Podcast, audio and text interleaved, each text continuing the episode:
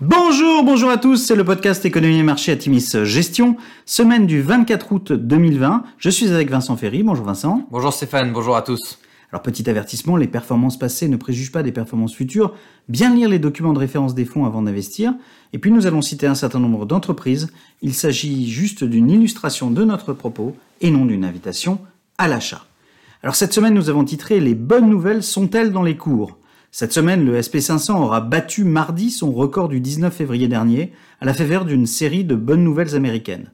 Les publications d'entreprises qui touchent à leur fin pour le deuxième trimestre 2020 ont dépassé les attentes d'analystes, il est vrai très pessimistes. Les valeurs de la tech US ont continué leur parcours en tête avec notamment Apple, présent dans les fonds, première société dépassant les 2000 milliards de dollars de capitalisation boursière. De solides ventes de logements anciens et de bons chiffres de PMI US auront aussi soutenu l'optimisme des investisseurs. La semaine a par ailleurs vu la nomination officielle de Joe Biden comme candidat des démocrates pour les élections américaines du 3 novembre prochain, lors d'une convention démocrate 100% en ligne, Covid oblige. Du côté de l'Europe, les investisseurs ont plutôt fait grise mine, à un moment où l'expansion du coronavirus reprend sa course. La reprise semble de fait s'essouffler avec un PMI composite de la zone euro publié vendredi en baisse à 51,6 contre 54,9 en juillet. Après son envolée des dernières semaines contre dollar, l'euro se replie de 0,38% contre dollar.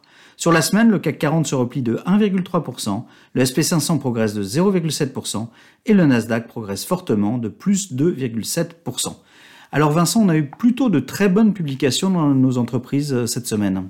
En effet, les entreprises de nos portefeuilles ont eu de très bien publié cette semaine. Nos spécialistes de l'amélioration de l'habitat, notamment Home Depot et Loves, ont délivré des résultats nettement au-dessus des attentes.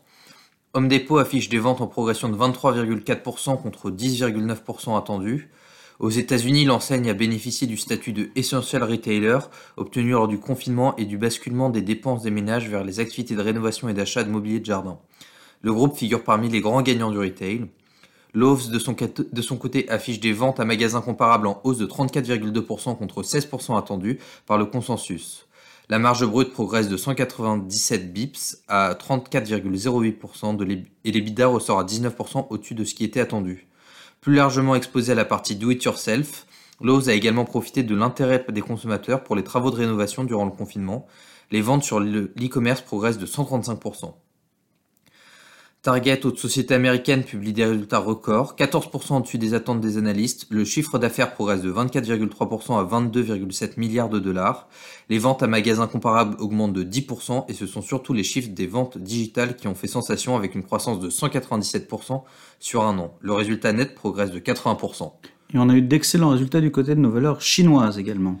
En effet, Stéphane, en Chine, notre distributeur et logisticien chinois euh, JD.com bat une fois de plus les attentes en publiant un chiffre d'affaires en progression de 33,8% à 201 milliards de, euh, de yuan, 28,5 milliards de dollars. C'est 5,4% au-dessus de ce qui était attendu par le consensus. Alibaba, le leader mondial de l'e-commerce, affiche une croissance vigoureuse au deuxième trimestre avec un chiffre d'affaires en croissance de 34% à 150 millions de yuan, dépassant largement les attentes des analystes. La partie cloud a créé la surprise en affichant une croissance de 59%. Seule déception de la semaine, ça a été euh, Estée aux États-Unis qui publie, une top line en dessous des attentes. Les ventes sont en baisse de 32% à 2,43 milliards de dollars euh, au quatrième trimestre et 4% dans l'ensemble de l'année à 14,29 milliards de dollars. La contre-performance est bien sûr liée à la fermeture des points de vente, la croissance sur la partie online et le rebond sur la Chine n'ont pas suffi à compenser. Alors à venir, nous attendions un mois d'août tumultueux, comme presque tous les ans. Nous nous sommes trompés et c'est tant mieux. Dans un contexte tendu, les responsables chinois et américains devraient se rencontrer dans les prochains jours pour faire un point sur l'avancée de la mise en place des négociations dites de phase 1, qui nous ont d'ailleurs beaucoup plu sur les marchés il y a quelques mois de ça. Les Chinois seraient très en retard dans le programme d'importation de produits américains pour lequel ils s'étaient engagés. Les négociations sino-américaines seront clairement un levier utilisé par Donald Trump à quelques semaines des élections américaines. La convention républicaine est du reste prévue cette semaine. La rencontre annuelle des banquiers centraux de la Fed de Jackson Hole aura lieu en ligne cette année. Nous n'en avons jamais attendu grand-chose. Qui sait si cette édition inédite nous surprendra? Il faut reconnaître que les investisseurs attendent dorénavant plus des déclarations de la Fed que d'un congrès US incapable de s'entendre sur un plan de relance qu'il devait mettre en place dès le début août.